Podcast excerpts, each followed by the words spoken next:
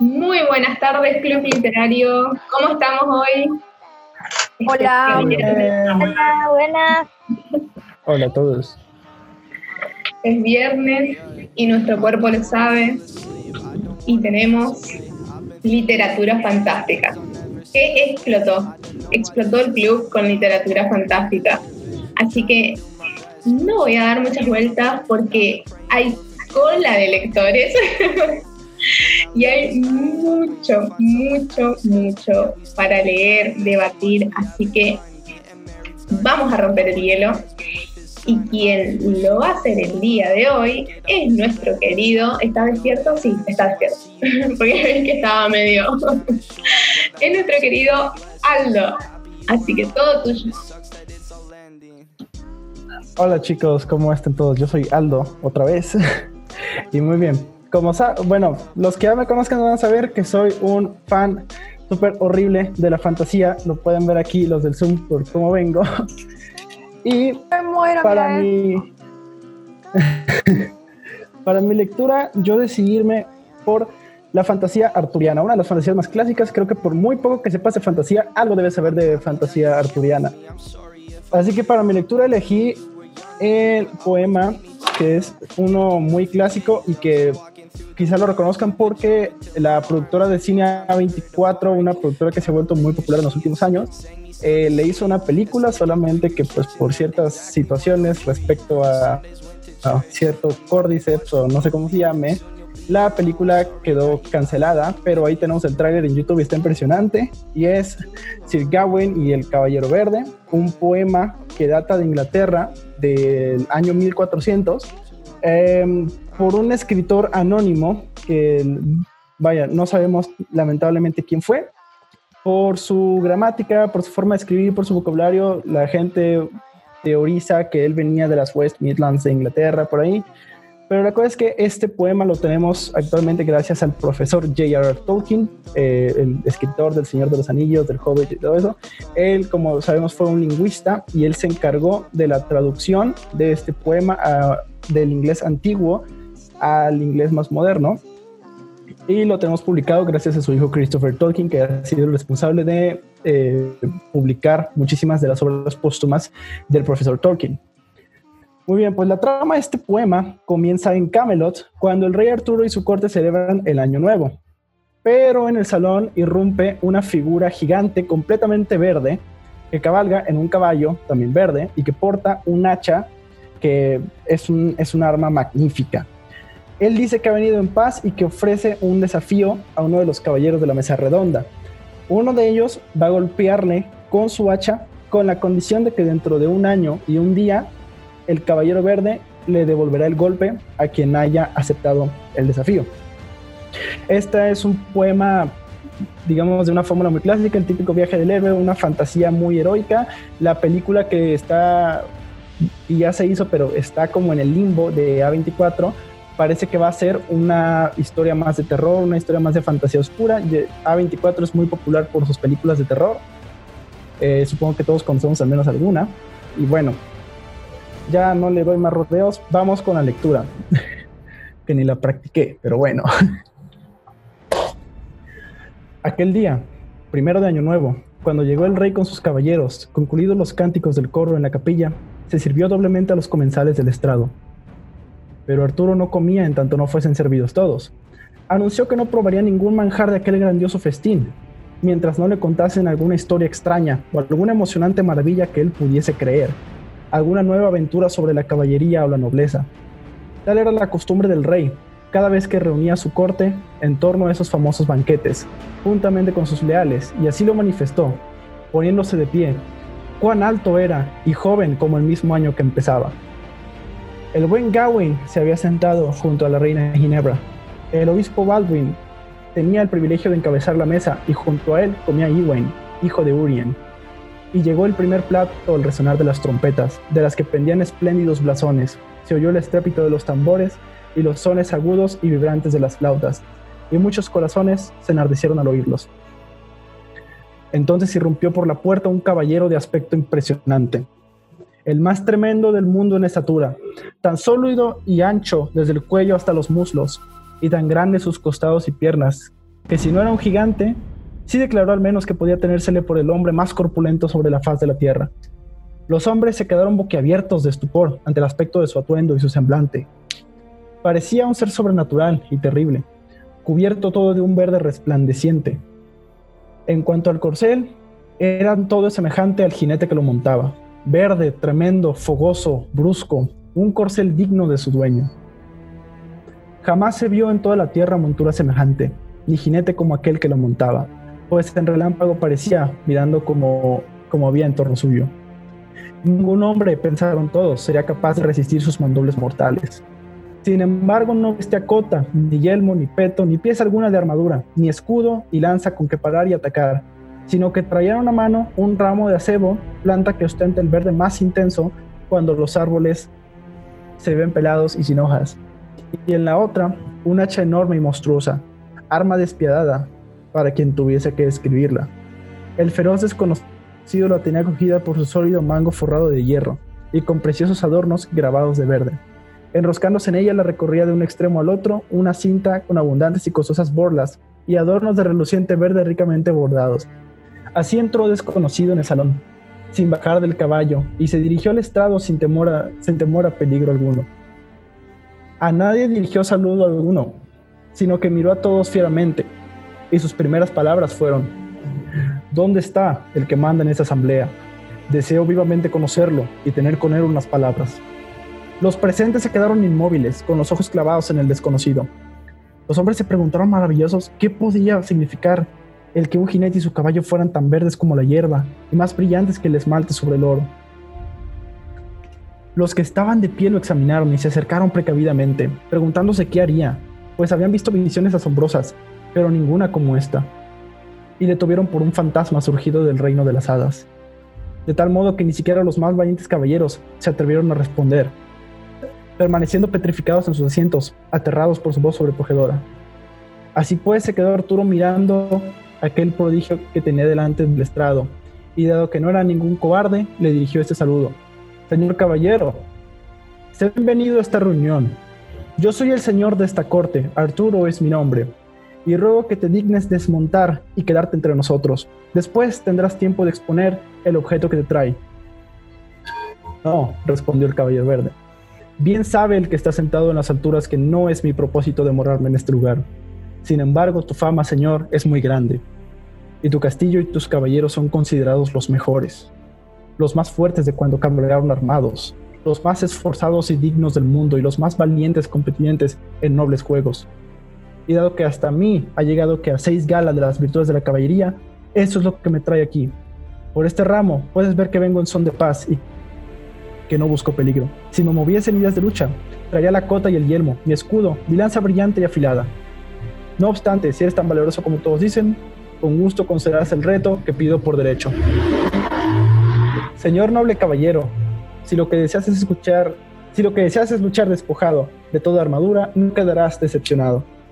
No, no es luchar lo que deseo, te doy mi palabra. En estos bancos no veo sentados sino jóvenes imberbes. Si yo viniese montado en un gran corcel cubierto de armas, ninguno de ustedes podría medirse conmigo. Vengo pues a esta corte a reclamar un juego de Navidad, ya que estamos en Pascua y Año Nuevo, y tanto abundan aquí los hombres jóvenes. Si hay alguno en esta corte que se tenga por espíritu audaz y de sangre y arma fogosa, y que se atreva a descargar un golpe a cambio de otro, le daré como presente esta hacha costosa, esta hacha bastante pesada, para que él la utilice a su gusto. Yo esperaré el primer golpe, tan desarmado como voy montado aquí. Si hay algún hombre tan fiero que quiera probar lo que aquí propongo, que venga a mí sin más demora, y se haga cargo de esta arma. Entre tanto, yo guardaré impasible su golpe, a pie firme en el mismo suelo, con tal que pueda yo asestarle otro sin reparo. El jinete se volvió sobre su silla, y sus ojos rojos y feroces abarcaron a todos los presentes, arqueando sus erizadas y verdes cejas y moviendo la barba al girar para ver quién se levantaba. ¿Cómo esta es la corte del rey Arturo, cuya fama tanto se ha extendido por todos los reinos del mundo? ¿Dónde está ahora vuestra arrogancia, vuestras proezas, vuestras victorias y valor, y el arrojo del que os jactáis? La alegría y la fama de la mesa redonda han sido sofocadas ahora por la palabra de un hombre Veo que todos se encogen y tiemblan antes de haber sentido el golpe. Dicho esto, soltó una carcajada tan ruidosa que el rey se sintió vejado y su hermoso semblante enrojeció de vergüenza. Señor, lo que pides es locura, pero puesto que tan obstinadamente lo buscas, bien mereces encontrarlo. Ninguno de los aquí reunidos se siente amedrentado ante tus clamorosas palabras. Dame pues esa hacha en nombre del cielo, y yo te impartiré la merced que has venido a pedir. Arturo cogió entonces el hacha por el mango y comenzó a, escribir, a esgrimirla. El poderoso desconocido se quedó plantado ante él con su enorme estatura. Se acarició la barba con expresión ceñuda y se retiró el brial con gesto impasible, menos inmutado por los amagos amenazadores del rey, que si uno de los invitados le hubiese servido una copa de vino. Entonces Gawain se inclinó ante el rey y dijo, Os ruego, señor, delante de todos los aquí presentes, que deleguéis en mí este reto. Dadme licencia para abandonar mi asiento y acercarme a vos, a fin de que pueda dejar la mesa sin caer en gran descortesía, y si ello no causa desagrado a mi señora la reina, pues me parece impropio, de acuerdo con las normas, que vos aceptéis tan altivo desafío. Aunque es cierto que lo hacéis de buen grado, cuando en los bancos de vuestro alrededor hay tantos esforzados caballeros. Y aquí sostengo que no hay otros bajo el cielo más animosos y valientes en el campo de batalla. Yo soy el más débil, lo sé, y el, menos asistido de sabiduría. En cuanto a mi vida, si la pierdo, será la menos lamentada. Mi único honor está en teneros por tío, y ningún mérito hay en toda mi persona, salvo vuestra sangre. Y puesto que este lance es demasiado insensato para que recaiga en vos, y yo soy el primero en solicitarlo, os ruego que me lo consideráis a mí pero si juzgáis que mi petición no es justa y correcta, dejad que opine esta corte. Los caballeros consultaron entre sí en voz baja, y todos fueron de un mismo parecer, que el rey coronado debía abstenerse y dejar el desafío a Gawain. Entonces el rey ordenó al caballero que se levantase al punto. Se puso en pie este, se acercó e hincó una rodilla ante su señor y cogió el arma. Procura, sobrino, asestar el golpe de una vez, que si dais con acierto, ten por seguro que no te vendrá peligro alguno del golpe que él te devuelva. Cogiendo la enorme hacha, Gawain se dirigió al desconocido, que aguardaba a pie, firme, sin muestra de algún temor. Y entonces dijo a Sir Gawain el Caballero Verde: Sellemos ahora nuestro pacto antes de proseguir. Quiero saber tu nombre, dímelo a fin de poder fiar en tu palabra. Sabe de buena fe que me llamo Gawain, y como tal asestaré este golpe, ocurra lo que ocurra después. Que en el plazo de, 12, de 12 meses que me tendrás a tu merced, a fin de que puedas devolvérmelo con el arma que prefieras y que no te enfrentarás con nadie más que conmigo. Me doy más que por satisfecho. Ahora, Steve Gawain, a ti te corresponde descargar el primer golpe. Por mi fe, que me alegra recibir de tu mano el favor que busco. Puntualmente y sin desmayo, has repetido y expuesto el pacto que acabo de pedir al rey. Pero tienes que asegurarme, por tu honor, que irás a buscarme aquella parte del mundo, próxima o remota, donde creas que me encuentro, para darte yo el mismo pago que ahora recibo de ti en presencia de todos estos caballeros. ¿Cómo podré encontrarte? ¿Dónde hallaré tu morada? En el nombre de Dios que me creó, caballero, que ignoro cuál es tu nombre y tu corte. Pero indíqueme el camino y dime cómo te llamas, que yo pondré todo mi empeño en encontrarte. Por mi honor, te juro que lo haré. Eso es suficiente para Año Nuevo. No hace falta nada más, dijo el corpulento hombre de verde al cortés Gawain. En verdad, cuando haya recibido el golpe que tu diestra mano me ha de dar, el punto te informará de mi corte y mi tierra y mi nombre. Entonces, cumpliendo este pacto, podrás preguntar y buscarme, pero si no obtuvieras de mí una sola palabra, podrás vivir en paz y sin preocuparte de más pruebas. Empuña ahora con firmeza esa arma terrible. Veamos hoy tu modo de emplearla. De pie el caballero se preparó, inclinando levemente la cabeza y dejando el aire la carne. Levantando sus largos, hermosos cabellos por encima de la coronilla, mostró el cuello desnudo tal como se requería, Cogió el hacha Gawain, levantó, avanzó el pie izquierdo y descargó la afilada hoja que cegó el hueso. Se hundió en la carne, la seccionó en dos y su centellante acero fue a clavarse en el suelo. Saltó del cuello la hermosa cabeza, rodó por tierra y las gentes la rechazaron con el pie. La sangre brotó del cuerpo por botones, brillante sobre el verde. Sin embargo, el feroz desconocido no cayó ni vaciló, sino que avanzó con firmeza, seguro sobre sus piernas, se abrió paso entre las filas de los nobles, agarró la espléndida cabeza y la sostuvo en alto. Luego se dirigió rápidamente a su caballo, cogió la brida, metió un pie en el estribo y montó sin dejar de sujetar, la cabeza por el pelo. Prepárate, Gawain, a cumplir lo prometido. Búscame fielmente hasta encontrarme, mi buen señor, tal como aquí has jurado en presencia de estos caballeros.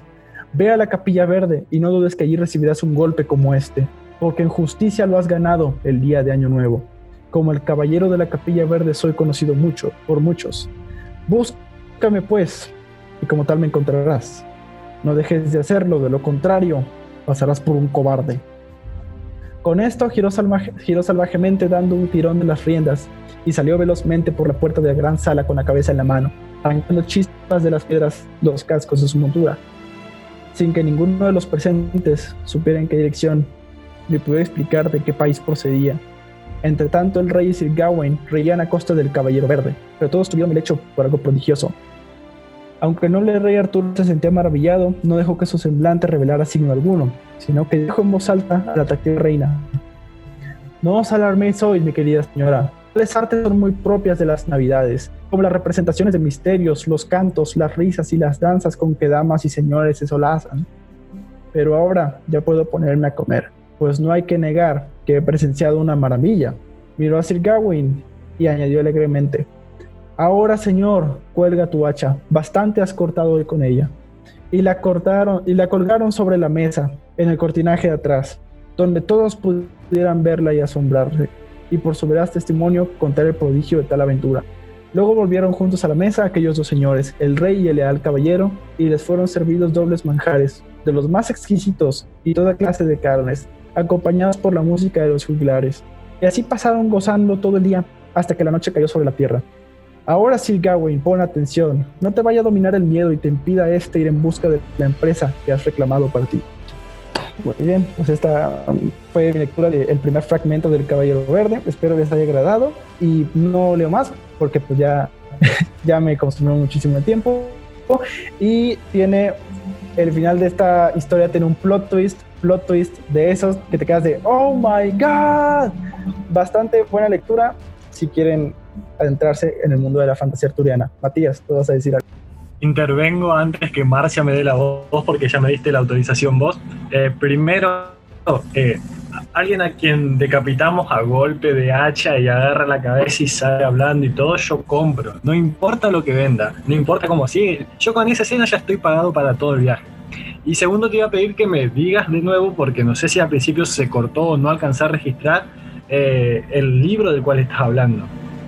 Ah, Sir Gawain y el Caballero Verde, traducido por Tolkien, por J.R.R. Tolkien. Digo, tiene muchos traductores, pero Tolkien es como el más famoso, obviamente, ¿verdad? Gracias, Aldo. Excelente lectura, alucinante. Eh, Rey Arturo, yo compro. Yo estoy ahí, en la mesa redonda, como un caballero más. No me importa si en ese momento no me iban a aceptar, yo iba a luchar, contarle que de estar ahí sentada. Bien. ¿Alguien más? Si no, seguimos con la lectura de hoy. Y Marci, yo quiero preguntar si tiene alguna otra varita. Bien, Aldo, está, eh, Aldo tiene una varita. Es la de Sauco. Es la de Sauco. Y también las reliquias de la muerte. Soy Grindelwald. ¡Ay, me muero! ¡Sí! Excelente. Las reliquias son un regalo de una exnovia, pero no digan. No importa. Eh, es tuyo. Tiene tu dominio. Bien. Nuestra segunda lectora del día de hoy es nuestra querida Gaby. Gaby, ¿estás ahí? Hola, sí. Hola. ¿Cómo andan? ¿Cómo están? Em, nada, yo le quería decir a Aldo que yo también compro todo lo que tenga que ver con, con el rey Arturo. Me encanta aparte ya eh, el nombre, eh, me parece como demasiado llamativo, el caballero y el caballero verde, es como que eso ya, eh, ya te llama la atención, te, te, te, va diciendo léeme, así que lo voy a buscar, yo es algo que tengo pendiente leer eso. Sí, he visto muchas películas, series y todo que tengan que ver con la temática, pero nunca me adentré así con los libros. Eh, así que eh, eso quería decirle a él. Eh, y bueno, con respecto a lo que yo les traje para hoy, em, eso sí que me voy a ir al extremo quizás de lo que leyó Aldo, porque él nos trajo esta especie de contente de, em, yo siempre, de edad media y esas cosas, eh, y bueno, yo lo que traje es eh, género fantástico, pero neofantástico. Eh, traje una autora moderna, eh, argentina, otra vez, porque, bueno, bancando siempre los trapos a nuestras chicas. Em, se llama Samantha Schweblin. Eh, les iba a leer el cuento por la cual yo la conocí y que me voló la cabeza, pero em, me di cuenta que se iba mucho el tiempo, así que solo les voy a leer un, cuento que para mí es casi como un micro relato porque es bastante cortito. Eh, supuse que eh, todos iban a estar como muy así entusiasmados por leer también, así que bueno, em, acá les traigo. Mientras les cuento un poquito, ella nació en el 78 acá en la Argentina, dejó por varios lugares. El libro de el cuento que yo les digo que me gusta se llama Pájaros en la boca. Eh, eh, el libro en donde está el cuento tiene el mismo nombre. Eh, si lo buscan, lo van a encontrar, está, digamos, el cuento. creo que les va a llamar la atención. ella lo que me gusta que tiene es que al ser neofantástico toma muchas cosas de, la hora, digamos. Entonces como que siempre te quedas pensando, wow, es como que, ah, mira, esto puede pasar, ah, o, mira qué loco si pasa. Eh, otro muy buen cuento que también intenté traerlo, pero me volví a cronometrar y es muy largo, se llama Conservas, eh, también lo, recomiendo. Y el que yo voy a leer ahora se llama Mariposas. Em, y va. Ya vas a ver qué lindo vestido tiene hoy la mía, le dice Calderón a Gorriti. Le queda tan bien con esos ojos almendrados por el color, ¿viste? Esos piecitos. Están junto al resto de los padres. Esperan ansiosa la salida de sus hijos. Calderón habla, pero Gorriti solo mira a las puertas todavía cerradas. Vas a ver, dice Calderón. Quédate acá. Hay que quedarse cerca, porque ya salen. ¿Y el tuyo cómo va? El otro hace un gesto de dolor y se señala los dientes. No digas, dice Calderón. ¿Le hiciste el cuento de los ratones? Ah, no. Con la mía no se puede, es demasiado inteligente. Gorriti mira el reloj. En cualquier momento se abren las puertas y los chicos salen disparados, riendo a gritos en un tumulto de colores, a veces manchados de témpera o de chocolate. Pero por alguna razón el timbre se retrasa. Los padres esperan. Una mariposa se posa en el brazo de Calderón que se apura a atraparla. La mariposa lucha por escapar, pero él une las alas y las sostiene de las puntas. Aprieta fuerte para que no se le escape. Vas a ver cuando la vea, le dice Gorriti sacudiéndola. Le va a encantar. Pero aprieta tanto que empieza a sentir que las puntas se empastan. Entonces, desliza los dedos hacia abajo y comprueba que la ha marcado. La mariposa intenta soltarse, se sacude y una de las alas se abre al medio como un papel. Calderón lo lamenta, intenta inmovilizarla para ver bien los daños, pero termina por quedarse con parte del ala pegada a uno de los dedos. Gorriti lo mira con asco y niega. Le hace un gesto para que la tire. Calderón la suelta, la mariposa cae al suelo. Se mueve con torpeza, intenta volar, pero ya no puede. Al fin se queda quieta, sacude cada tanto una de sus alas, pero ya no intenta nada más. Gorriti le dice que termine con eso de una vez, y él, por el propio bien eh, de la mariposa, por supuesto. Entonces este la pisa con firmeza. No alcanza a apartar el pie cuando advierte que algo extraño sucede. Mira hacia las puertas y entonces, como si un viento repentino hubiese violado las cerraduras, las puertas se abren y cientos de miles de mariposas de todos los colores y tamaños se abalanzan sobre los padres que esperan. Piensan si irán atacarlo, tal vez piensa que va a morir. Los otros padres no parecen asustarse. Las mariposas solo revolotean entre ellos. Una última cruza rezagada y se une al resto. Calderón se queda mirando las puertas abiertas y tras los vidrios del hall central las salas silenciosas. Algunos padres todavía se amontonan frente a las puertas y gritan los nombres de sus hijos. Entonces, las mariposas, todas ellas, en pocos segundos se alejan, volando en distintas direcciones. Los padres intentan atraparlas. Calderón, en cambio, permanece inmóvil. No se anima a apartar el pie de la que ha matado. teme quizás reconocer en sus alas muertas los colores de la suya. Ese es, él, para mí es como un micro relato, es cortito. Em, y bueno, em, acá dejo que intervengan o que digan. Yo podría seguir, podría leer los otros cuentos, pero ya les digo, es más, son más largos. Em, tiene esto de jugar con la atención eh, y de tomar eh, temas también como bastante de bastante debate, si se quiere. Eh, ya me dirán ustedes qué les pareció esto y si los llevó a pensar quizás en algo en particular, porque a mí sí. y bueno, y los otros cuentos también tienen esa, tanto pájaros en la boca como conservas, y bueno, tiene otros también muy buenos pero esos son los que yo, los que han llegado a mí, yo, yo les comparto. Mati. Eh, no sé si a alguien más le pasó, pero mientras ella lo leía, yo todo el tiempo me iba imaginando los pájaros de Hitchcock. Fue como automática la relación.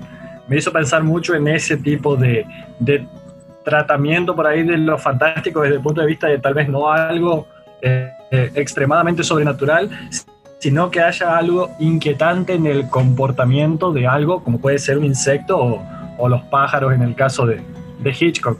Me llevó para ese lado a mí. Eh, no sé si alguien... sí, a mí me pasó eso y, me, a mí lo que me gusta particularmente cuando me encuentro con autores quizás eh, con la misma similitud en cuanto a su escritura o, estilos y eso, es cuando em, toman al género como un punto de partida, digamos, pero el género no lo limita. Es como que a mí siempre me gusta cuando un autor, autora, autore va eh, como recorre distintos matices y a veces hasta en, el mismo texto quizás puedes encontrar varios o todos mezclados. Eh, no por eso soy menos fan ¿no? de los tradicionales, eh, tradicionalistas también, pero eh, como que me gusta mucho cuando juegan así y no se limitan. Hay algo, o sea, creo que ya lo dije muchas veces, hay algo en Gaby que me encanta, que siempre nos trae autoras argentinas y hay otra cosa, su voz tu voz me mete de lleno en sus lecturas. No sé si me pasa a mí, pero yo la escucho a ella acá tanto ahora en el vivo o cuando la escucho en el podcast y me lleva completamente a la lectura, me hunde en todas sus lecturas. Dani. Yo iba a decir lo mismo, eh, tiene una manera muy particular de leer, lo mismo Aldo, es como que te metes bastante en lo que están leyendo y por ahí es como que te perdés. Y otro, Gaby, ¿de dónde sacás tantas autoras argentinas? Me encanta, me encanta que lo traigas siempre, pero es como que es una fuente inagotable de autoras argentinas, me encanta.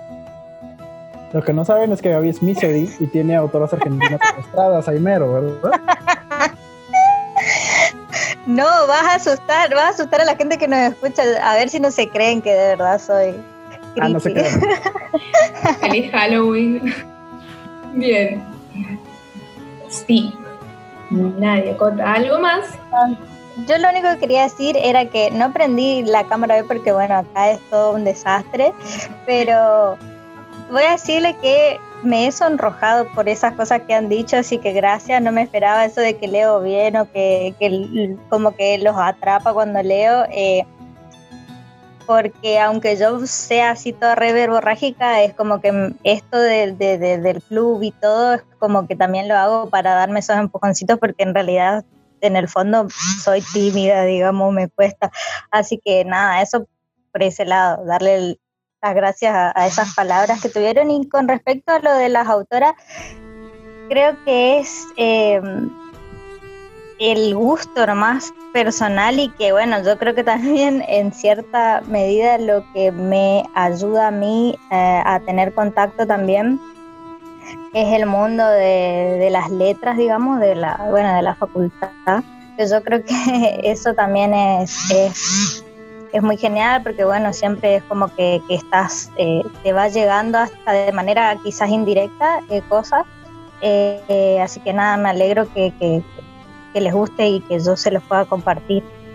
A riesgo por ahí de ser reiterativo, pero sí, o sea, felicitarlos a los chicos porque leen muy bien y sobre todo destacar, más que nada para la gente que por ahí lo va a escuchar después en el podcast, el hecho de que estos pequeños espacios así, que por ahí parecerían ser algo como algo muy pequeño, pero en la medida en que alimentan la interacción entre nosotros y compartir algo como es la lectura, y que encima después queda registrado para que alguien pueda acceder más adelante, es un ejercicio enorme y tiene una trascendencia por ahí que nosotros en este preciso momento ahora no nos estamos dando cuenta. Pero dentro de un tiempo, qué sé yo, tres, seis meses, un año, dos o tres, o quién sabe cuánto más, vamos a mirar en retrospectiva y decir, uy, mira el lugar en el que estábamos y mira el lugar en el que estamos ahora. No solamente porque nos imaginamos que esto pueda tener un crecimiento exponencial gigante, sino en cómo nos va a servir a cada uno de nosotros todos estos pequeños pedacitos de cosas que vamos incorporando en nuestra vida cotidiana y en nuestra vida ya sea eh, social o profesional. O sea, todo esto acá son como pequeños empujoncitos y pequeñas cosas de las cuales nos podemos ir alimentando. Yo creo que eso es lo que hace más genial que nada a este club, esa posibilidad de participar y de interactuar con personas que hasta hace 15, 20 días, un mes atrás, éramos completos desconocidos. Gracias, Mati. Por ahí, eh, antes, cuando no grabábamos, recordando el tiempo atrás, siempre decía que este club siempre tiene las puertas abiertas y se creó con esa finalidad. Acá no, no rige, no es un club ortodoxo. Eh, acá venís, exponés la lectura, lees la lectura que quieras eh, y expresás lo que te hizo sentir o no, esa, o no eso que leíste. Y el que quiere debatir, capaz que el que no se anima a leer, pero quiere debatir, quiere aportar, está totalmente invitado también. Y es más, el que solamente quiere escuchar también. Es un espacio donde rompemos la rutina y nos relajamos y la pasamos excelente con este hobby, este hermoso hobby que es la lectura. ¿Aldo? Sí, a mí también, reiterando un poco lo que dicen ustedes dos, es un club excelente. Yo me uní a ese club con intención de expandir mis conocimientos respecto a la literatura, porque soy em, no sé, estoy muy joven, tengo 18, todavía no he leído mucho en mi vida, me falta mucho que, me falta mucho que conocer, entonces pensé, este club me va a echar una mano, me va a echar una una gran mano en expandir mis conocimientos en literatura, en quitarme un poco más la timidez para hablar en público. Ya sé que quizá no estoy tan en público, pero pues ya tengo la idea de que después habrá personas en Spotify. Y hablando de Spotify, nos saludamos a, nuestros, a nuestra audiencia internacional de Rusia, Irlanda, Canadá, España. Saludos a todos. Saludos a todos, a todos y todas. Bien. Aguante el club literario, loco. Aguante el club literario. Seguimos entonces con las lecturas de hoy y nuestra siguiente lectora, uh, cuando me contó, porque ella me contó lo que iba a leer, me dio un, puñal en el corazón allá en la preadolescencia, adolescencia mal. Me, quise, quise meterme en el ropero de nuevo.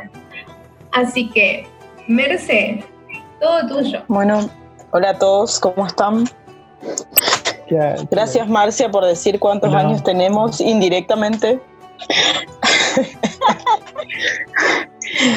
Eh, bueno, yo traje un, bueno, creo que todos ya lo, habrán visto y si no lo vieron lo habrán leído. Traje un clásico de C.S. Lewis, El león, la bruja y el ropero.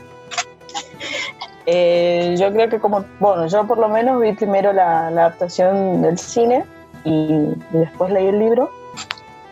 Y la verdad que en ambos eh, me emocionó muchísimo eh, la, el capítulo que leí, eh, que, que, voy a leer ahora. cuando lo vi en el cine me emocionó mucho y, y, volvió a hacer lo mismo ahora, que lo volví a leer para, para practicar un poco, para, para leer, para compartirlo con ustedes. En el otro extremo del campamento, justo donde empezaban los árboles, Vieron cómo el león se alejaba despacio y penetraba en el bosque. Lo siguieron sin decir ni una palabra. Las, las condujo por la empinada ladera que salía del valle del río y luego se desviaba ligeramente a la derecha. En apariencia se trataba de la misma ruta que habían seguido por la tarde para llegar hasta allí, desde la colina de la mesa de piedra. El león prosiguió sin una pausa, conduciéndolas al interior de oscuras sombras y a campo abierto bajo la luz, bajo la pálida luz de la luna, y consiguiendo que sus pies quedaran bien empapados por el abundante rocío. De algún modo parecía distinto del Aslan que conocían. La cola y la cabeza estaban gachas y andaba despacio, como si estuviera muy, muy cansado. Entonces, cuando cruzaban una amplia extensión de terreno despejado, en el que no había sombras, en las que las niñas pudieron, en las que las niñas pudieran ocultarse, el león se detuvo y miró a su alrededor. De nada, seguía, de nada servía salir corriendo, así que se acercaron a él. Cuando llegaron a su lado les dijo, Niñas, niñas, ¿por qué me, ¿por qué me seguís? No podíamos dormir, respondió Lucy, y tuvo la seguridad de que no necesitaba decir nada más y que Aslan sabía todo lo que habían estado pensando. Por favor, ¿podemos ir contigo? Donde sea que vayas, suplicó Susan. Bueno, dijo él, y pareció meditarlo. Al cabo de un rato continuó. Me gustaría tener compañía esta noche. Sí, podéis venir, si me prometéis que os detendréis cuando yo os los indique y que después de eso me dejaréis continuar solo. Gracias, muchas gracias. Así lo haremos, respondieron las dos niñas. Siguieron adelante y las niñas se colocaron una a cada lado del león. Qué despacio andaba, y la enorme y regia cabeza estaba tan inclinada que su hocico casi tocaba la hierba. Al cabo de un rato, tropezó y lanzó un sordo gemido. Aslan, querido Aslan, dijo Lucy, ¿qué sucede? ¿No puedes decírnoslo? ¿Estás enfermo, Aslan? inquirió Susan. No, respondió él. Estoy triste y me siento solo. Colocad vuestras manos sobre mi melena de modo que pueda sentir que estáis ahí y continuemos andando. Y de ese modo las niñas hicieron lo que jamás se habrían atrevido a hacer sin su permiso, pero que habían ansiado desde la primera vez que lo vieron. Enterraron las frías manos en el hermoso océano de su pelaje y lo acariciaron, y mientras lo hacían, anduvieron junto a él. No tardaron en darse cuenta de que estaban ascendiendo por la ladera de la colina en la que se alzaba la mesa de piedra. Lo por el lado donde los árboles llegaban más arriba, y cuando alcanzaron el último árbol, uno que estaba rodeado de matorrales, Aslan se detuvo y les dijo, Niñas, mis queridas niñas, aquí debéis deteneros, y suceda lo que suceda, no, no dejéis que os vean. Adiós. Y las dos niñas lloraron amargamente, a pesar de que apenas sabían el motivo, y se abrazaron al león y besaron su melena, su hocico, sus patas y sus enormes y tristes ojos. Luego él se apartó de ellas y siguió adelante hasta lo alto de la colina. Lucy y Susan, agazapadas en los matorrales, lo siguieron con la mirada. Y esto fue lo que vieron. Había una gran muchedumbre aguardando alrededor de la mesa de piedra, y aunque la luna brillaba, muchos de ellos sostenían antorchas que ardían con malévolas llamas rojas y humo negro. Tenían una pinta horrible. Ogros con dientes monstruosos, lobos y hombres con cabezas de toros, espíritus de árboles malignos y plantas venenosas, y otras criaturas que no, que no describiré porque si lo hiciera, los adultos probablemente no te permitirían leer este libro. Espantosos, arpías, incubos, espectros, diablos, efrets, tajos, orknis, duendes y etens. En realidad, allí estaban todos los que pertenecían al bando de la bruja y que el lobo había siguiendo sus órdenes. y justo en el centro, de pie junto a la mesa, se hallaba la bruja en persona. Un aullido y un farfullar consternado surgió de las criaturas cuando vieron al gran león que avanzaba despacio hacia ellas. Y por un momento incluso la bruja pareció dominada por el temor. Se recuperó enseguida, no obstante, y soltó una salvaje carcajada. ¡Idiota! exclamó. Es muy, el muy idiota ha venido. Atadlo bien. Lucy y Susan contuvieron el aliento a la espera de oír el rugido de Aslan y verlo saltar sobre sus enemigos. Pero no sucedió. Cuatro arpías de expresiones burlonas y maliciosas, aunque también al principio vacilantes y medio asustadas por lo que debían hacer, se habían acercado a él. Atadlo, he dicho, repitió la bruja blanca. Las arpías se abalanzaron sobre él y profirieron un agudo chillido triunfal cuando vieron que no ofrecía resistencia.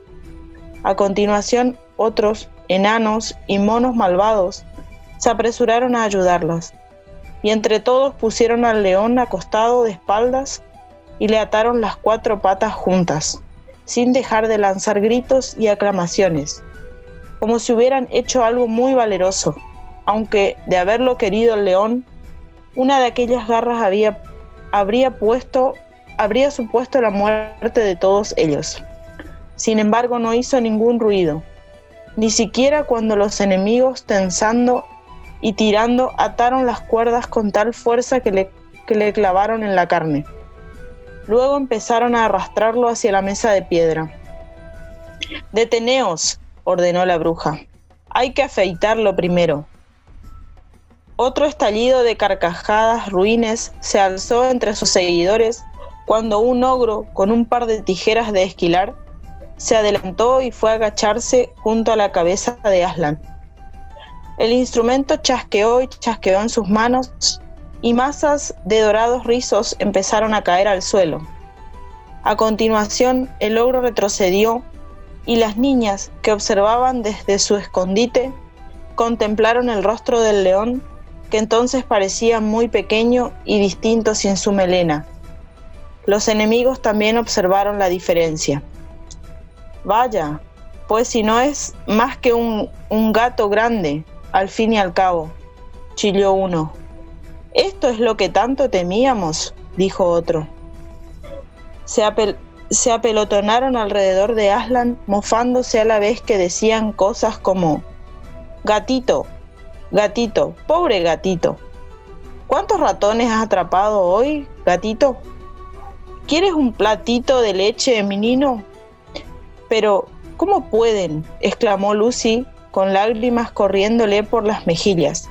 Son unas bestias, unas bestias. Pues ahora que había pasado la primera impresión, el rostro esquilado de Aslan le parecía más valiente, más hermoso y más paciente que nunca.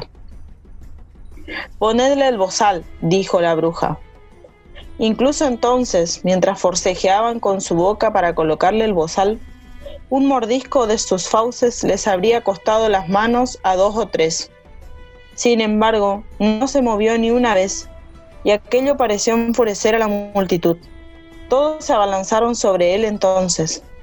Aquellos que habían temido acercársele, incluso después de que lo ataran, empezaron a recuperar el valor y durante unos minutos las dos niñas ni siquiera, ni siquiera pudieron verlo, de tantas como eran las criaturas que lo rodeaban para asestarle patadas y golpes, escupirles y burlarse de él. Por fin la chusma tuvo suficiente y empezaron a arrastrar al atado y amordazado león hacia la mesa de piedra, unos tirando y otros empujando.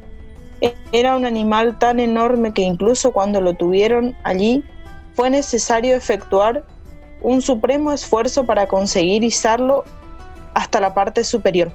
Una vez sobre la mesa, volvieron a atarlo con las cuerdas y a tensarlas bien. Cobardes, cobardes, sollozó Susan. ¿Todavía le temen, incluso ahora? Una vez que Aslan quedó atado, atado de tal forma que en realidad era una masa de cuerdas sobre la piedra plana, toda la muchedumbre se quedó silenciosa de repente. Cuatro arpías que sostenían cuatro antorchas se colocaron en las esquinas de la mesa. La bruja se descubrió los brazos como lo había hecho la noche anterior cuando su presa había sido Edmond en lugar de Aslan, y a continuación, a continuación empezó a afilar el cuchillo. A las niñas les pareció, cuando el destello de las antorchas cayó sobre él, que el cuchillo estaba hecho de piedra, no de acero, y que tenía una forma extraña y maligna. Bueno, hasta ahí llego, porque si no es un poco extenso. Gracias, Merce. Eh, de verdad me calaste hondo en el corazón en la infancia. Volví a ponerme triste por Aslan, que yo lo amo tanto encima, lo amaba. No, lo sigo amando. Mi niña lo sigue amando. Creo que todos tuvimos un inconveniente ahí de muy extenso en nuestros relatos. Me parece que había que hacerle justicia y no se los podía cortar. Me pasó lo mismo, por eso hoy no participo, pero me encantó, me encantó Merce. Me gusta mucho la metáfora religiosa que utiliza Narnia, porque yo soy fan siempre de las analogías bíblicas o analogías religiosas. Eh, no sé por qué, si una película tiene eso, de repente la película me gusta mucho, excepto si es Batman contra Superman, esa no está chida. Y Narnia, bueno, nunca leí los libros, yo me vi las adaptaciones cinematográficas y algo que tiene y que de, que de lo que casi nadie habla es que tiene una batalla en el final super, que a mí me pareció genial. Todo el mundo estamos hablando de la batalla del abismo de Helm, la batalla de los campos de Pelennor, la batalla de los bastardos. Y yo estoy como, nadie habla de la batalla del final de eh, León, la Bruja pero no, está bien. Amé, amé esa película. O sea, la primera, después las otras se me fueron pinchando muy. Pero. En la otra tenemos al príncipe Caspian, ¿eh? No. Sí, pero hay, hay algo que a mí, ojo, a mí en la primera me atrapó, me cerró todo. Yo, yo estaba ahí, yo estaba ahí luchando. Yo creo que todos de alguna manera nos, nos, emocionamos en el, bueno, creo que todos ya vieron la película en el momento en que la bruja baja el cuchillo. No sé, creo que ninguno pudo, por lo menos yo, no pude controlar las lágrimas la primera vez que vi la, la película. No sé qué le habrá pasado al resto, pero a mí me pasó eso. todo el entorno era como muy, era como ver al, al gran, al gran león caer, ¿no? Encima teníamos un antecedente ya con el Rey León, entonces venía como el leoncito muy, muy en el corazón. Jackie. Sí, em, dos cosas quería decir. Bueno, una que yo no leí los libros, pero sí las películas y tengo esa misma sensación así de, eh, de volver a ese momento hermoso de, haber eh, descubierto la historia. Eh, bueno, la verdad que la imagen es hermosa de la película. Eh, y pensaba en eso, bueno, cuando, cuando Marcia la, presentó, eh, en eso de, en esa sensación de volver, eh, sentir lo que uno sintió en ese momento. Y, la otra vez escuchaba una explicación psicológica, si se quiere, de por qué los niños repiten, o sea, ven siempre la misma película, la ven una y otra vez, y uno tiene niños en la familia, siempre eh, como que ven, ven siempre la misma película o, quieren leer siempre los mismos cuentos y eso eh, significa que, van a lo que ya, digamos, a lo, que ya conocen, que, eso es un lugar seguro que los protege. Y, pienso que a mí a veces, me, o sea, siendo readulta, eh, a veces me pasa de que quiero volver a ver esas cosas que, que vi eh, por ahí en momentos de infancia, me pasa hasta con películas, no sé, de Disney, que las quiero volver a ver y siento que nunca soy lo suficientemente grande para dejar de verlas. Y creo que también es esa sensación de volver a, sentirse, si se quiere seguro, volver a sentir lo que uno sintió en ese momento. Eh, así que bueno, me encantó la lectura. Y otra cosa, bueno, eh, respecto a lo que decía Aldo, de que veo mucho en las, no soy experta en el género fantástico, pero eh, el tema de la lucha del bien y el mal. Es como que es algo que siempre veo que está. No sé si pensamos en Harry Potter, el innombrable, o sea, bíblicamente, ¿quién es el innombrable? O sea, siempre hay como eso, esa lucha entre el bien y el mal eh, es como que mm, algo me parece bastante característico. No podría asegurar que está en todas porque no soy experta en el género fantástico, pero bueno, eso. ¿Alto? Sí, lo que dices tú, Jacqueline, eh, Jacqueline, sí. la lucha entre bien y mal, estos términos eh, más maniqueístas entre los buenos, los malos, esto, esto está más en la fantasía clásica. Eh, Narnia, por ejemplo, es una obra de fantasía clásica. Tenemos los buenos contra los malos, que pues como yo, como yo mencioné la analogía bíblica, eh, representando al, obviamente al cielo y al infierno. La bruja blanca representaría pues al ver, Aslan representaría a Jesucristo porque se muere y resucita y todo eso.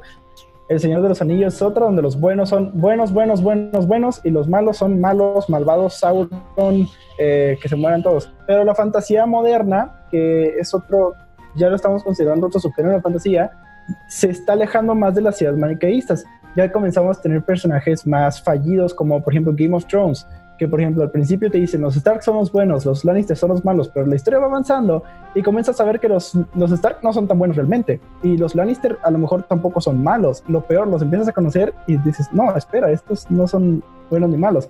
Esto, es un gran diferenciador entre la fantasía moderna la fantasía clásica, porque en la moderna ya se comenzaron a popularizar que ya no hubiera buenos contra malos, personajes más moralmente grises, como nos gusta llamarlos, etcétera, etcétera. Gracias, Aldo. Bien, seguimos, seguimos, nos vamos, nos vamos para atrás, ¿eh? Nos vamos a la adolescencia, a la adolescencia juvenil, por ahí a mí me toca ahí, a mí me toca ahí. Nos vamos inclusive en 2009, 2008, 2009, 2010, nos vamos por esos años. Así que acá va a explotar. Jackie. Va a explotar la polémica, creo. Eh, bueno, yo estaba, eh, ni bien Marcia presentó que la temática del viernes, eh, pensé en traer una autora argentina, que no era Margal, eh, bueno, que es Tiffany Caligaris, que ella tiene mi edad, o sea, tiene 30 años más o menos, y, escribe eh, género fantástico, pero ni bien lo pensé, empezó una vocecita en el oído a decirme crepúsculo, crepúsculo, crepúsculo.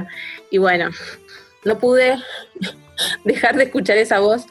Eh, y también, bueno, me fui a, ya diría que no era por ahí tan adolescente, o sea, cuando salió la primera película, eh, yo tenía 19 años, o sea que ya estaba en la universidad. Eh, y bueno, vi la película sin haber leído el libro y cuando vi la primera película, yo casi que fui sin saber de qué iba a ver. Y bueno, salí totalmente fan. Y dónde están los. O sea, yo siempre cuando veo algo que me gusta mucho empiezo a buscar información, información. Entonces, cuando vi que tenía todos esos libros, dije, ya quiero leer todo eso. Eh, y así como, como les rompí tanto a ustedes con Margal, eh, también le taladré la cabeza a una amiga. Eh, y bueno, época de facultad, poca plata, nos imprimimos todos los libros. O sea, los bajamos. y los imprimimos, no sé, de 20.000 páginas más o menos, no, no sé si tantas, pero... Eh, y bueno, y los leíamos así, pero creo que debemos haber leído cada libro en dos días. Eh, yo leía uno, se lo pasaba a ella y así. Bueno. Eh, calculo que todos saben de, cuál es la historia. O sea, la historia es una, una humana que se llama Bella, eh, que, que va a, vivir, ella vivía en un lugar donde había mucho sol, que creo que era California, eh, o Florida, bueno, no sé, en algún lugar de Estados Unidos. Arizona, ahí. No me sonaba lo que había dicho, por eso. Y, y, se va a vivir a Forks, ella tiene los padres separados, se va a vivir a Forks con su padre y ya ahí me compró. O sea, Bella es una chica que no le gusta el sol, le gusta los días grises, la lluvia, eh, y yo soy igual. O sea, Así que ahí, ya desde ahí me compró. Después cuando vi que odiaba festejar su cumpleaños, dije, no, listo, soy Vela, soy Vela. No. Eh, tengo un problemita psicológico con los cumpleaños, con mi cumpleaños. Y mm, bueno, eh, ella estaba cursando lo que sería como la secundaria, por lo tanto tiene que ingresar a una nueva escuela y eh, en esa escuela asisten un grupo de vampiros, que son hermanos, hermanos entre millas, eh, nadie sabe que son vampiros, obviamente. Eh, tienen como un aspecto muy raro, son muy blancos, muy pálidos, nunca salen, si llega a salir un poquito el sol, obviamente que no salen, entonces como que son bastante, eh, no sé, antisociales, por así decirlo. No se, no se relacionaban con los, con los chicos de la escuela. Y bueno, uno de esos vampiros, que se llama Edward, la conoce en eh, la escuela y tiene una atracción fatal. Su atracción fatal tiene que ver con el olor de la sangre de Vela. Eh, para, por lo tanto, para él Vela es eh, comida. O sea, y bueno, hoy en día la verdad que he estado viendo bastantes reseñas de gente que está leyendo de nuevo los libros, o sea, gente de la edad de nosotros que que fueron fanáticos en su momento y que ahora, como salió hace dos meses más o menos, salió un nuevo libro, eh, se pusieron a leer toda la saga y no pueden creer cómo los había atrapado tanto esta historia, porque tiene un montón de cosas como muy tóxicas y muy empalagosas también a la vez. Pero bueno, eh, yo lo que traje para leer es un extracto de eh, Sol de Medianoche, que es el libro que sacó eh, Stephanie Meyer ahora. Eh, ese libro, o sea, la saga tiene cuatro libros y este libro, que es un quinto, en realidad es el mismo libro de Crepúsculo, nada más que desde la óptica de Edward, porque todos los otros libros están contados desde la óptica de Bella. Por lo tanto, la historia, o sea, no le suman nada, eh, solamente le suma otra visión, pero los hechos son exactamente los mismos, obviamente. Eh, lo que sí, cuando estuve investigando un poco, eh, vi que está programado, o sea, el autor está programado que va a hacer la historia de Renesme, que no voy a decir quién es para no spoilear por si alguien no lo vio, pero eso sí, la verdad me puso muy feliz porque realmente me gustaría saber la historia de Renesme. Bueno, antes de leer voy a decir también otra cosa por la cual a mí me, mm, me, reatrapó la, eh, la saga, es que yo tengo como un fetiche, por así decirlo, con las historias de eh, pueblos originarios. Me encanta, me fascina desde la secundaria, es como que todo lo que tiene que ver con eh, historias donde hay indígenas me mata. Y bueno, en esta historia también hay hombre lobo. estos hombres lobos eh, si bien es una leyenda, eh, hay un pueblo originario en Estados Unidos, que son los Quileutes, que tienen, ellos dicen que, digamos, por una leyenda, que descienden de los hombres lobos. Entonces la autora eh, tomó esta leyenda y la mezcló con el tema de los vampiros, porque bueno, también siempre la lucha entre vampiros y hombre lobo es como también algo súper clásico en, eh, en, la literatura fantástica. Eh, entonces, bueno, ella mezcla como el tercero, digamos, en discordia entre Bella y Edward, va a ser Jacob, que es, eh, es un, un, indio, va, descendiente, digamos, de este, de este, pueblo originario, que son los Quileutes, y que supuestamente descienden de los hombres lobos y va a tener ahí, o sea, él está enamorado de Bella también y va a tener eh, el enfrentamiento con eh, Edward, que es su contrincante. Eh, otra cosa para aportar de, antes de leer, que todos los, tanto el actor que interpreta a Jacob como los de los miembros de la manada de, los hombres lobos, todos los actores son descendientes de pueblos originarios americanos. fue como un requisito de la autora, así que bueno, nada, un dato para aportar. Eh, no sé si, por las dudas, si, tengo tiempo para leer ahora o hay que hacer algún corte. Tienes dos minutos. Estaba por decirte. ¿Dos minutos? Bueno. si querés, te damos estos dos minutos o si no, hacemos la pausa y lo lees tranquila. Bueno, no, solamente introduzco entonces que eh, ahora cuando volvemos al corte voy a leer un extracto de Sol de Medianoche, que es el primer capítulo eh, del libro. Y para situarlos en el lugar, eh, están para la escena de la película, digamos, es la primera vez que se ven Edward y Bella y que están en el comedor de la escuela. Todo tuyo de aquí. Buenísimo. Bueno, eh, el capítulo, como había dicho, se llama Primer Encuentro y el extracto que seleccioné eh, es así. El aula se fue llenando despacio conforme los chicos iban regresando del almuerzo en un lento goteo. Me repantigué en la silla y dejé transcurrir el tiempo. De nuevo decía ser capaz de dormir. Su nombre volvió a llenarme la atención, a llamarme la atención. Quizás porque estaba pensando en ella cuando Ángela Weber la acompañó hasta la clase. Bella parece tan tímida como yo. Apuesto lo que sea que este día le está resultando realmente difícil. Ojalá supiera qué decirle, pero seguramente sonaría estúpido. Bien, pensó Mike Newton mientras se revolvía en su asiento para ver que entraran las chicas. Pero seguía sin leer el pensamiento, eh, sin leer pensamiento alguno desde la posición ocupada por Bella Swan. El espacio vacío donde deberían estar sus pensamientos me irritaba y desconcertaba. Vela se acercó a la mesa del profesor avanzando por el pasillo lateral que había a mi lado. Pobre chica, el único pupitre libre era un contiguo al mío. Automáticamente limpié su lado del pupitre, empujando mis libros hasta formar una pila. Dudaba que se sintiera muy cómoda en ese asiento. Comenzaba lo que para ella prometía ser un semestre muy largo, al menos en esta clase. Sin embargo, quizás podría sacar a la superficie sus secretos al sentarme a su lado. No hubiera necesitado antes de proximidad para conseguirlo, y tampoco es que hubiera nada que merecía la pena escuchar. Bella Swan caminó hasta interponerse en el, en el flujo de aire caliente que soplaba en mi lección desde la rejilla de ventilación.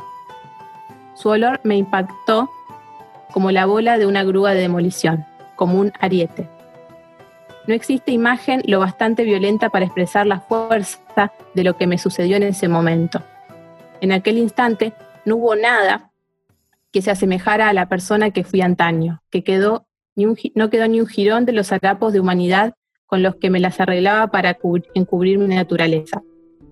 Yo era un depredador, ella mi presa. No existía en el mundo otra verdad que no fuera esta. Para mí ya no había una habitación llena de testigos, porque mi fuero interno los acababa de convertir a todos ellos en daños colaterales. El misterio de sus pensamientos quedó olvidado. Los pensamientos de Vela no me importaban nada porque no iba a poder pensar por mucho más. Yo era un vampiro y ella tenía la sangre más dulce que había olido en 80 años. No concebía la existencia de un aroma como este.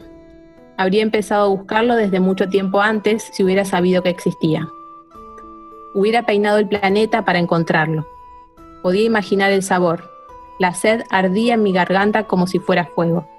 Sentía la boca achicharrada y deshidratada y el flujo fresco de ponzonia no hizo nada para hacer desaparecer esa sensación. Mi estómago se retorció de hambre, un eco de la sed. Se me, contrajo, se me contrajeron los músculos, preparados para saltar. No había pasado ni un segundo.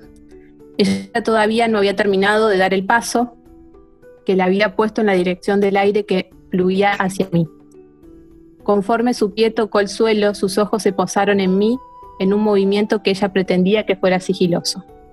Su mirada se encontró con la mía y me vi perfectamente reflejado en el amplio espejo de sus ojos.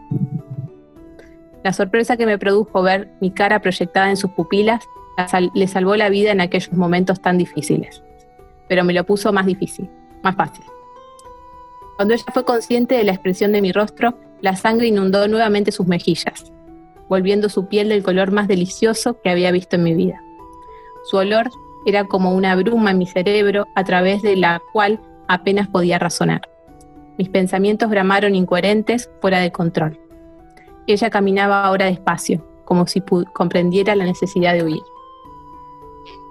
Bueno, eh, ahí terminó el fragmento que había seleccionado. Bueno, una cosa también para aclarar, primero que me confundí un poco de escena porque ahí ya habían entrado al, aula después del comedor y, y, después de que, bueno, Edward, que es el vampiro, él tiene como poder eh, poder escuchar lo que piensa toda la gente que está alrededor de él y a él como que le molesta mucho no poder escuchar lo que ella piensa, lo que Bella piensa. Es a la única persona eh, a la cual no puede, no puede escuchar, digamos. Gracias, Jackie. Eh, mientras comentabas antes de leer, me, causó mucha, me causó mucha gracia el tema de que fotocopiaron eh, los libros y dije, hoy en día sería imposible para la economía de un estudiante fotocopiar la saga completa, es demasiado. Antes era... En ese momento era el fotocopiar que, que, comprar el libro, pero si hoy no. No, hoy sería imposible. Y concuerdo, todos tenemos una amiga o amigo que te taladró para que leyeras o vieras Crepúsculo. A mí me pasó, acá está presente la amiga también. y este creo que esos años fueron el boom de, vampiros. No, no, había, no había otra cosa que nos gustara que no sean los vampiros. Y voy a dar la palabra, tipo panelista, porque ella tiene un doctorado también en, esta saga, en este tema. Así que le voy a dar la palabra con toda confianza que algún dato curioso nos va a tirar a Danisa. Gracias. Eh, yo mientras eh, hacía la introducción ya que estaba como conteniéndome porque es parecido a lo que me pasó a mí. Yo los leí en la secundaria, leí creo que hasta el tercero, hasta cuando entré en la universidad y de ahí vimos todas las pelis pero sí, eh, similar, nada más que yo sí los pude comprar. Es más, tiene el, precio acá. Increíble lo que salía un libro de este tamaño en ese entonces, 54 pesos argentinos. Es algo imposible, improbable, ni, ni la fotocopia sale eso ahora. Eh, sí, como dice Marci, le he taladrado tanto la cabeza a esta cristiana con todo lo que era Crepúsculo. Ella sabía todos los Tenía ediciones especiales de revistas donde venían póster gigantes, pero gigantes tipo, no sé, media pared. Ella sabe, los tenía. Estuve a punto de comprarme el, del cine, el banner. Eh, bueno, tengo los, tengo los otros libros, los que dijo Jackie, que son aparte de la, de la saga en sí. Tengo el diario de la directora. Estás enamorada de Eduardo. Y me calmo porque es obvio y me calmo porque si no es como que no, terminamos más y por, ahí, viste. Eh, otro, un dato que iba a aportar a lo que decía Jaque es que lo que leyó ella, a ver, que el año 2005, la peli es del 2008, principio del 2009, y en ese entonces se había filtrado porque la escritora ya tenía hecho los dos, tanto Crepúsculo como Sol de Medianoche, pero se filtró eh, los primeros 12 capítulos de Sol de Medianoche, yo los tenía, obviamente, y los leí. Entonces ella desistió de la idea de publicarlo como un libro perteneciente a la saga y ahora recién en 2020 es que publica completo el libro, espero tenerlo dentro de poco para completar. Y eh, buenísimo, no, no, me acordaba de esa parte de, la, de visión de Edward, pero me encantó. Eh, y me calmo. Voy a, poner el mute, pero si no, no termino más. Gracias, ya me encantó. Bien. Aldo. Como sabemos, por Crepúsculo se llevó una evolución muy grande hacia los vampiros. Pasaron de, de darte miedo, de querer cazarlos como Van Helsing, a querer tener una cita con ellos. Y mucha gente le echa la culpa a Crepúsculo, pero yo no le echo la culpa a Crepúsculo. Yo más bien le echo la culpa a la película con la que estoy súper obsesionado y es Bram Stoker's Drácula de Francis Ford Coppola. Esa película yo creo que fue la que de las que comenzaron con eso de que hay un vampiro súper guapo porque tenemos a Gary Oldman con esta Winona Ryder y todas esas cosas. Como les dije, las chicas que dejaron de ser Van Helsings uh, y quisieron ser Bella Swans, ya no los quisieron casar, ya no les quisieron poner estacas en mi corazón. Dijeron, no, mejor vamos a tomar un café con ellos.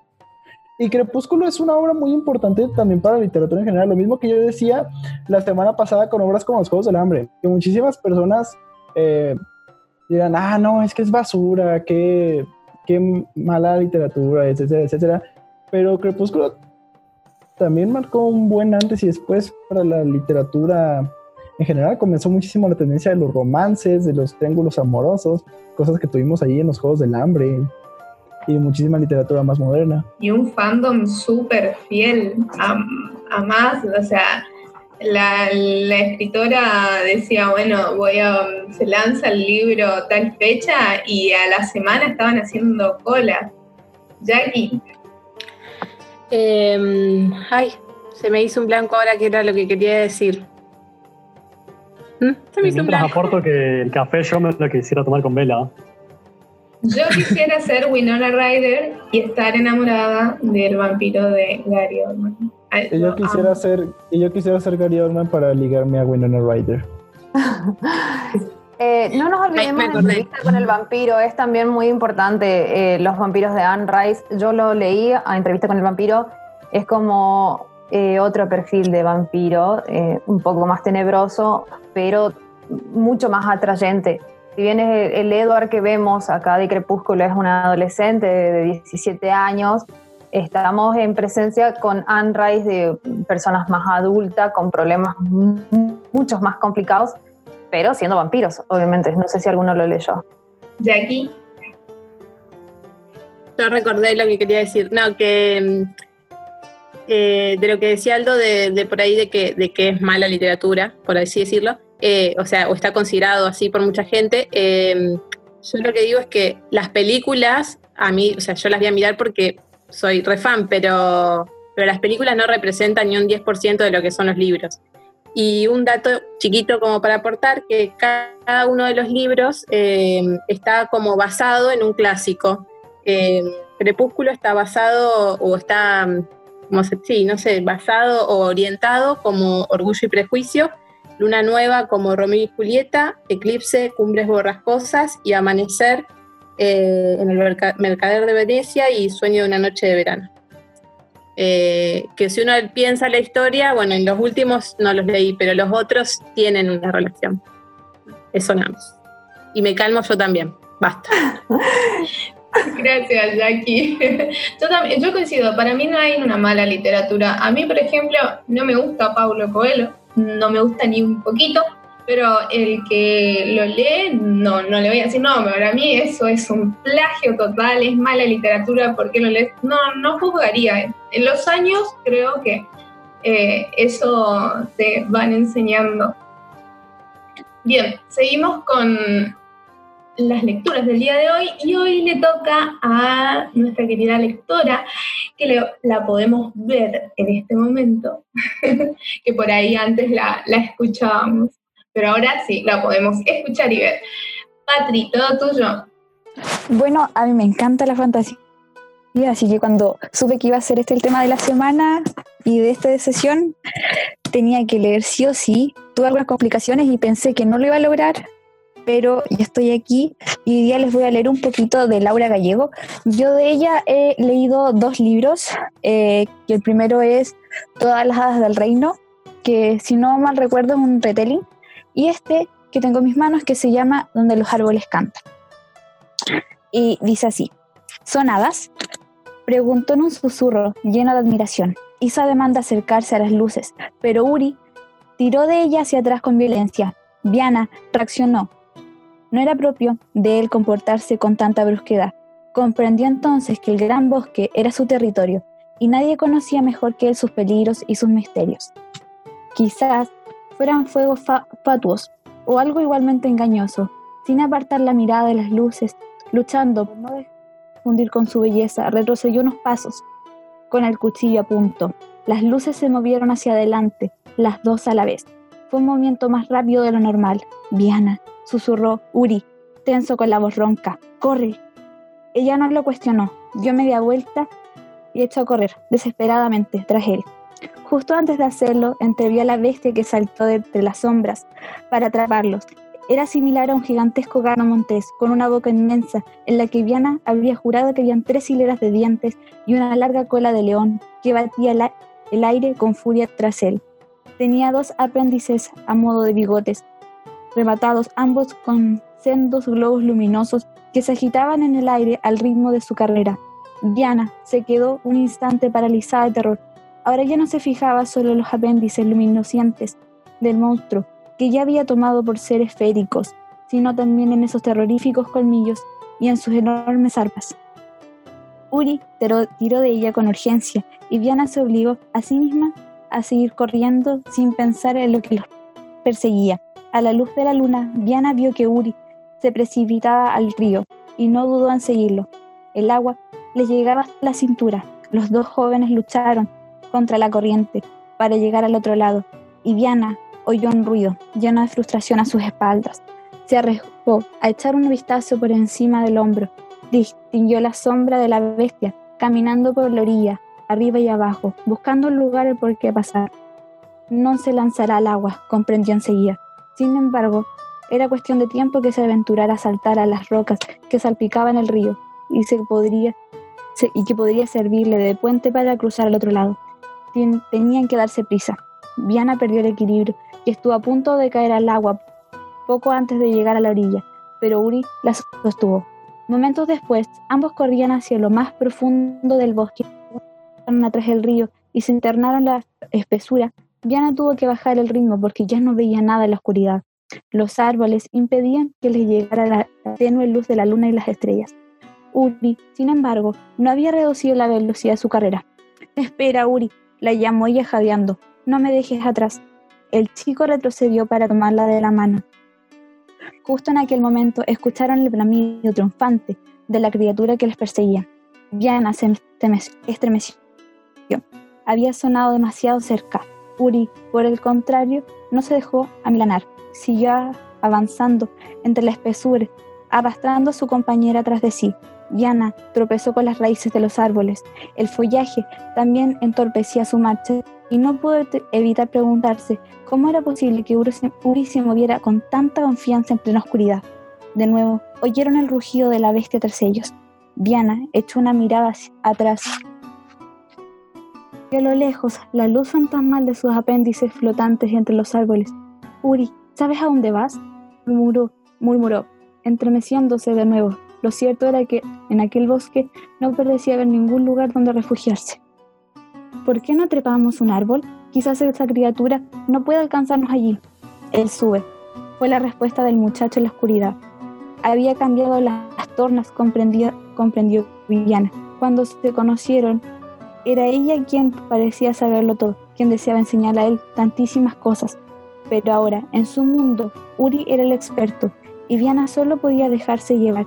Sin embargo, eso no terminaba de explicar la seguridad con la que él se movía en la noche. Uri, ¿puedes ver en la oscuridad? No se necesito ver, dijo él. Diana se fijó en que pasaba la palma de las manos por los troncos de los árboles. ¿Podía reconocerlos al tocarlo? Aquella posibilidad resultaba fascinante. De pronto, Uri se detuvo y a Diana se le cayó la pies. Ante ellos había una barrera de árboles tan juntos que no los dejarían pasar entre sus troncos. ¿Cómo era posible que Uri la hubiera conducido a un callejón sin salida? ¿Había hecho mal fiándose de él? Uri, murmuró tensa. Las luces que los perseguían estaban cada vez más cerca. El chico no respondió. Había colocado las palmas de las manos sobre los troncos de dos árboles contiguos y aguardaba. ¿A qué? ¿Acaso pretendía separarlos a la fuerza? Diana cargó el arco y apuntó a la oscuridad, respirando entrecortadamente. No veía la criatura, pero de vez en cuando detectaba el destello de sus apéndices entre la maleza. Y aunque no fuera un blanco fácil, tal vez tuviera, tuviera una oportunidad. Inspiró profundamente, tratando de calmarse, pero las manos le temblaban. Y la flecha que debía matar a su perseguidor se agitaba sin control. Tragó saliva y aguardó. Justo entonces los globos luminosos reaparecieron en la oscuridad los quiero dejar ahí metidos por si es que les gustó un poquito la lectura para que vayan y lean el libro, que de verdad Laura Gallego me encanta porque a pesar de que sus libros son súper largos, eh, como escribe hace que sea un relato que, que sea súper fluido. Eso es lo que les quería compartir hoy día. Precioso, Patri, precioso, me encantó. Jackie. No, que tendríamos que sumar a las voces de Aldo y de Gaby eh, la de Patri, porque realmente, o sea, eh, obviamente que las letras de la autora eh, ayudan, pero siempre cuando la voz es así como muy teatral, te transporta mucho más. Y bueno, tienen como, ellos tres tienen ese don, creería que, no sé si los demás coinciden, pero me encanta la, forma en la que leen. Yo no tengo ese don, claramente. Totalmente coincido. Sí, totalmente. Todavía tengo eh, acá en mi mente Papelucho y el Marciano. Ella, eh, ella nos los leyó y, todavía la tengo acá. Perdón, pensé que querías hablar, Mati, perdón. Me, me pareció también. Sí, sí, no era Te queremos hacer hablar, capaz. Bueno, ¿sabes qué? Entonces, nuestro último lector y quien cierra el ciclo de hoy es Matías. Ahí tienes para vos. Hola, hola. Eh, escúchenme, eh, ¿se escucha bien si dejo la cámara prendida? ¿No se corta nada? Se escucha perfecto. ¿Sí? ¿Se escucha bien? Bien, se escucha. Bien, porque es importante que sepan esto, en la espera valió la pena. Creo que les voy a recomendar una lectura de la cual todos se van a querer agarrar un poquitito y que les va a llamar mucho la atención lo que tengo para contarles y no se van a aguantar las ganas de ir a buscar los libros para leerlos. Creo que tiene todo un poco, ¿sí? tiene incluso para apuntar, por ejemplo, al fetiche ese que nombró ya que recién que tiene con los pueblos originarios, porque va a encontrar algo de eso. Se trata de una autora argentina, más específicamente santafesina, o sea, nació en Santa Fe, pero bueno, se fue de muy niña a Mendoza, hizo toda su vida en Mendoza. Se trata de Liliana Bodoc, de la cual yo voy a leer hoy Los Días de la Sombra, que es parte de una trilogía que se llama La Saga de los Confines, que está compuesta por tres libros. Los Días del Venado, Los Días de la Sombra y Los Días del Fuego. ¿Qué es lo que hace tan especial esta lectura?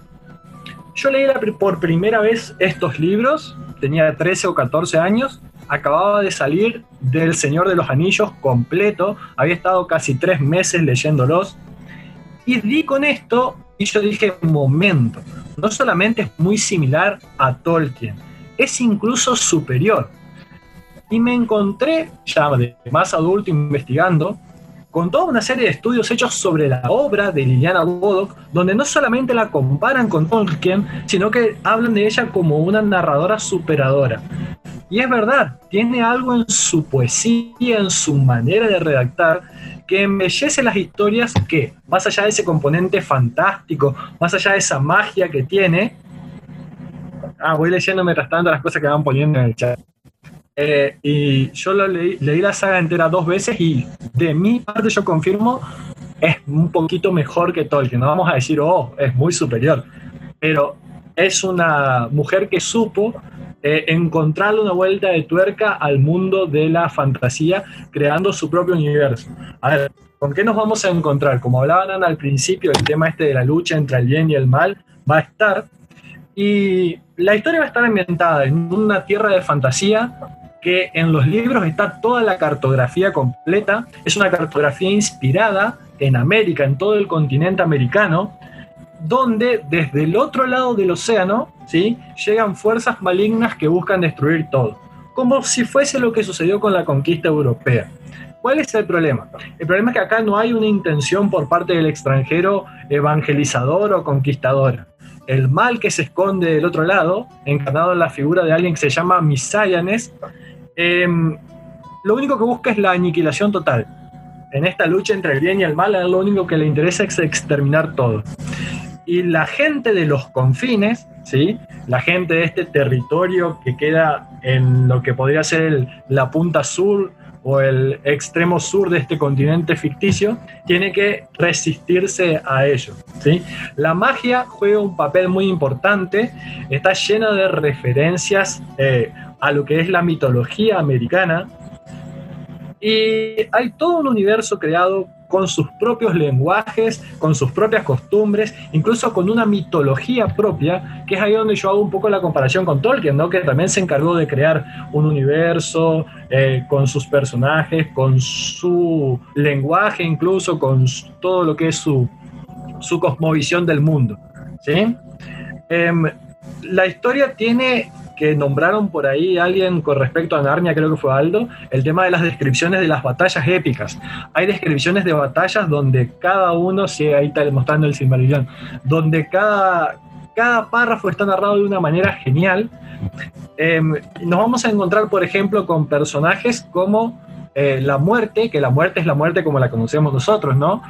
Pero a la cual dentro de este universo, por ejemplo, le dieron un único mandato. O sea, la muerte era libre de hacer lo que quisiera, excepto tener hijos. O sea, no podía tener hijos. ¿Cómo se desata todo este caos? Porque la muerte, a escondidas del universo, tiene un hijo. Ese hijo de la muerte, Misaianes, es esta fuerza que encarna el mal y con la cual la gente de los confines va a tener que luchar. En todos los libros de ella, sí, está la cartografía completa, las referencias a los que son estos pueblos inventados, como para que la puedan leer. Yo lo que hice fue tomar el libro del medio, Los días de la sombra, que me parece que es por ahí el más oscuro y es el que tiene una de las batallas más importantes, y donde además se nota mucho lo que es el aspecto reflexivo de la obra. No es solamente acción y una batalla tras otra, sino que también hay todo un componente filosófico y reflexivo muy importante que se nota mucho. ¿sí? Cada uno de los libros corresponde a una de las embestidas, a uno de los intentos de invasión por parte de las fuerzas del mal sobre la gente de los confines, bueno, sobre los seres, porque hay seres de todo tipo.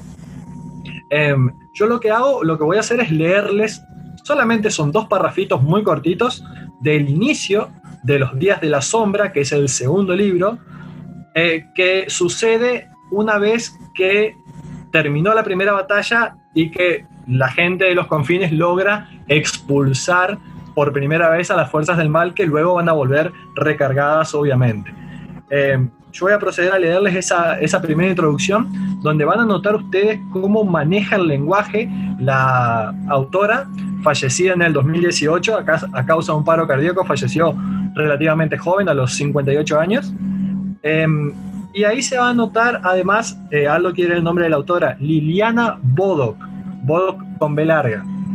Y ahí van a notar además lo que yo les digo del manejo de los tintes del lenguaje. Ella era experta en letras, experta en literatura y volcó mucho de eso a la construcción de sus historias. Yo voy a abrir acá el texto, procedo a leerles. Comienza así. El tiempo no tiene una, sino muchas ruedas. Una rueda para las criaturas de corazón lento y otra para las de corazón apresurado. Ruedas para las criaturas que envejecen lentamente, ruedas para las que se hacen viejas con el día. Digo esto porque habrá quienes querrán saber cuánto tiempo transcurrió desde que los Usiwilkes regresaron a los confines después de la gran guerra contra los siderecios hasta el día en que Kuikuyen se irritó por la torpeza con que Wilkilen desgranaba el maíz. Si me preguntan esto, deberé responder que los hombres contaron cinco cosechas, el tiempo de ver crecer a un niño. Pero deberé agregar que las luciérnagas contaron cientos y cientos de generaciones muertas, un largo tiempo perdido en sus memorias. Y que, para la montaña, transcurrió apenas un instante. Dice el que cuenta que Misáyanes, hijo de la muerte, dispone de más tiempo que una montaña. Digo lo que es verdad. La rueda de Misáyanes gira muy lentamente, como pausado late su corazón. Sucedió que, después de zarpar la flota que partía a conquistar las tierras fértiles, Misáyanes quiso dormitar un momento. Bostezó un gran viento a favor de las velas de sus naves y se acomodó en el hueco de su monte. Pero Misáyanes apenas había alcanzado el sueño cuando el dormir se le pobló de presagios, de náuseas y de advertencias que lo obligaron a abrir los ojos. Frente a él había una comitiva de parientes asustados que retrocedieron al verlo despertar. Ninguno de ellos quería ser el pregonero del fracaso. Ninguno quería anunciarle la derrota. Así comienza, esos son los primeros dos párrafos del segundo libro, donde va a suceder el nudo grueso de la acción y donde la autora se encargó, a modo bien de gancho, de colocar un gran, una gran expectativa al final de cada uno de los dos libros. Es decir, sucede algo importante al final del primer libro, sucede algo importante al final del segundo libro y toda la historia termina de cerrar en el tercero.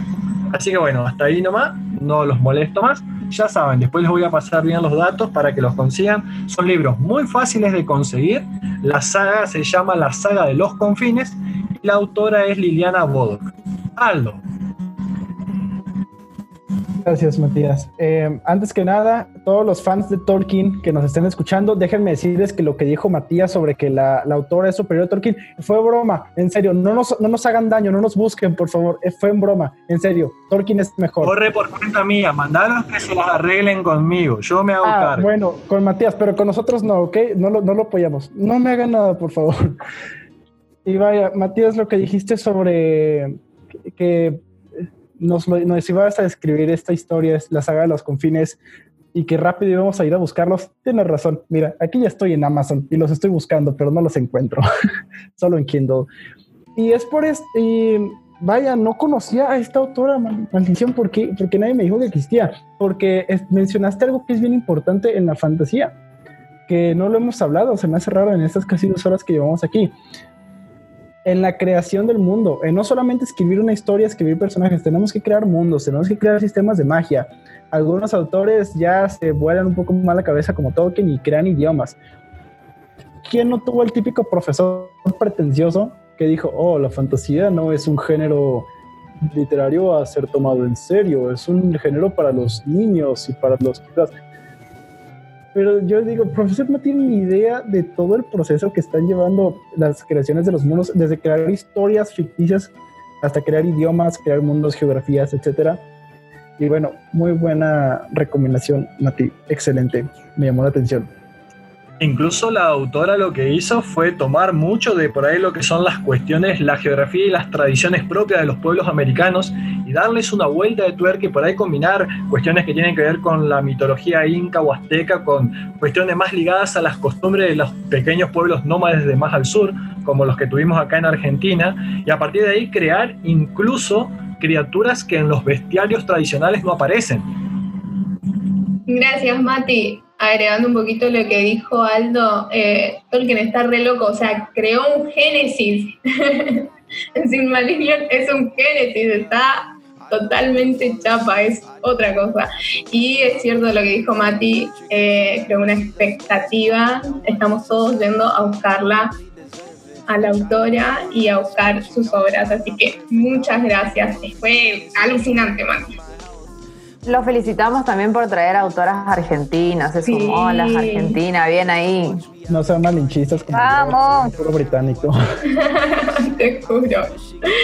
Bien, antes de terminar, como saben, siempre develamos la temática que viene. Pero les voy a decir dos cosas, dos anuncios. Uno, estén atentos porque como les vengo prometiendo hace rato, la obra teatral para leer está muy cerca, está ahí, ya les voy diciendo, así que empiecen a tener expectativas, empiecen a sumarse como la otra vez, así que estamos ahí. la primera estuvo buenísima. Estuvo eh, tremenda. La segunda cosa que les tengo que decir es que prepárense, flasheen, deliren, porque cuando yo les diga viernes, próximo viernes tenemos Party Club Literario y ustedes me van a decir, ¿qué mierda es eso? Yo les voy a decir, es una flasheada grande. Solo eso les voy a decir porque todavía no, todavía no. Dime qué es, dime qué es. Como que no nos cuesta flashear a nosotros. No, no, los puedo decir. Lo único que les voy a decir es que todo lo que flasheamos mucho y deliramos mucho todo eso tiene que estar en el Party Club Literal. Y ahora sí, les voy a decir la temática del próximo viernes. Y la temática del próximo viernes son, es grandes amistades de la literatura, del género que quieran. Porque ya saben que así como pueden ser los tres mosqueteros, podemos irnos hasta el Martín Fierro, podemos irnos del Don Quijote, podemos irnos a Sammy Frodo, hay para lo que gusten. Mati. Me dijiste Martín Fierro y vuelvo, ¿eh? Vuelvo a Martín Fierro. No, me instes, por favor. Bien. ¿Qué pasa con el Martín Fierro? ¿Cuál es el problema? Ya lo leí en, en, la, en la anterior vez de Amistades y puedo volver. Eh, volver, ¿sabes, Marci? Que mi, mi, adicción a Martín Fierro. Traiga, traiga. Bien. Yo me he ganado la vida recitando Martín Fierro en los semáforos. Esto está bueno. Eh, pregunto el tema de party. ¿Qué sería? ¿Que vamos a hacer tipo un boliche que con, con... frases? Algo, algo, algo, algo. No puedo develar mucho, no puedo develar mucho. Puedo decirle que... O sea que el termo, el termo de mate lo cargamos no, no, con agua, lo cargamos con alguna otra cosa no me traigan mate, no me traigan mate ese día que yo les digo, parte la próxima, el próximo viernes, el mate está prohibido. ¿Quieren que traiga tequila? ¡Eh, tequila mexicano! Sí, es lo que estábamos esperando desde hace mucho. Bien, hemos llegado al final de esta reunión, de este podcast. Así que muchas gracias a todos. Gracias Aldo, gracias Javi, gracias Mati, gracias Dani, gracias Jackie, gracias Gabri, gracias Patri, gracias Merce, gracias a todos por estar. Nos estamos viendo el próximo viernes con grandes amistades en la literatura. Un beso grande a todos, que pasen un buen fin de semana. Adiós, buen fin de pasen Adiós, adiós. Chao, que estén bien. Exactly 103. Sundays went to church, and Mondays watched a movie. Soon you'll be alone, sorry that you have to lose